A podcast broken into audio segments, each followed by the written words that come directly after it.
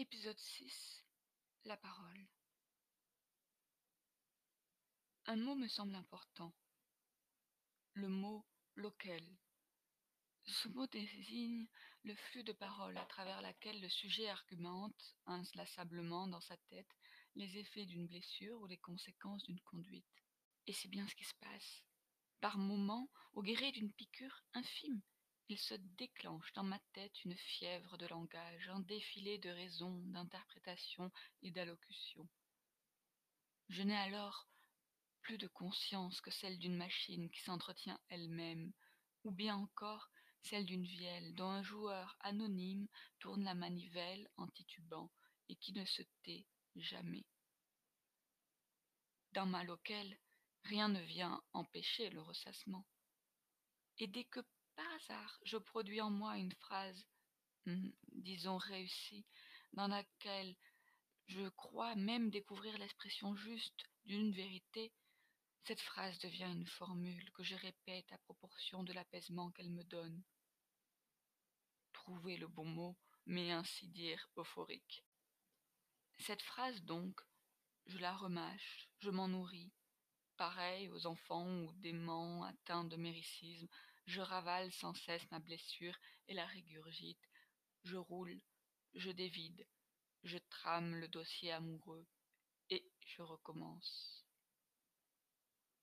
Finalement, si l'on s'en réfère à sa racine latine, le discours, c'est-à-dire discursus, c'est originellement l'action de courir ça et là. Ce sont des allées et venues, des démarches, des intrigues. Et amoureuse, je ne cesse en effet de courir dans ma tête, d'entreprendre de nouvelles démarches et d'intriguer contre moi-même. Mon discours n'existe donc jamais que par bouffées de langage qui lui viennent au gré de circonstances infimes, aléatoires. Bien sûr, il ne suffit pas seulement que je parle, il faut aussi que la parole puisse être entendue.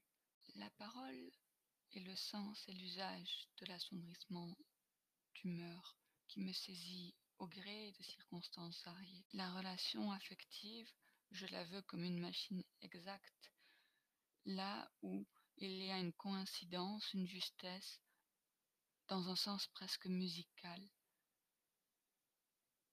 Toute harmonie y est fondamentale. Et ce qui est décalé est aussitôt de trop. Ainsi, ma parole, lorsqu'elle n'est pas entendue, bien qu'elle ne soit à proprement parler pas un déchet, elle serait plutôt un invendu, ce qui ne se consomme pas dans le moment, dans le mouvement, et va au pilon. De l'écoute distante naît une angoisse de décision. Dois-je poursuivre, discourir dans le désert? Il y faudrait là une assurance que précisément ma sensibilité amoureuse ne me permet pas. Dois-je m'arrêter, renoncer cela me paraît insupportable.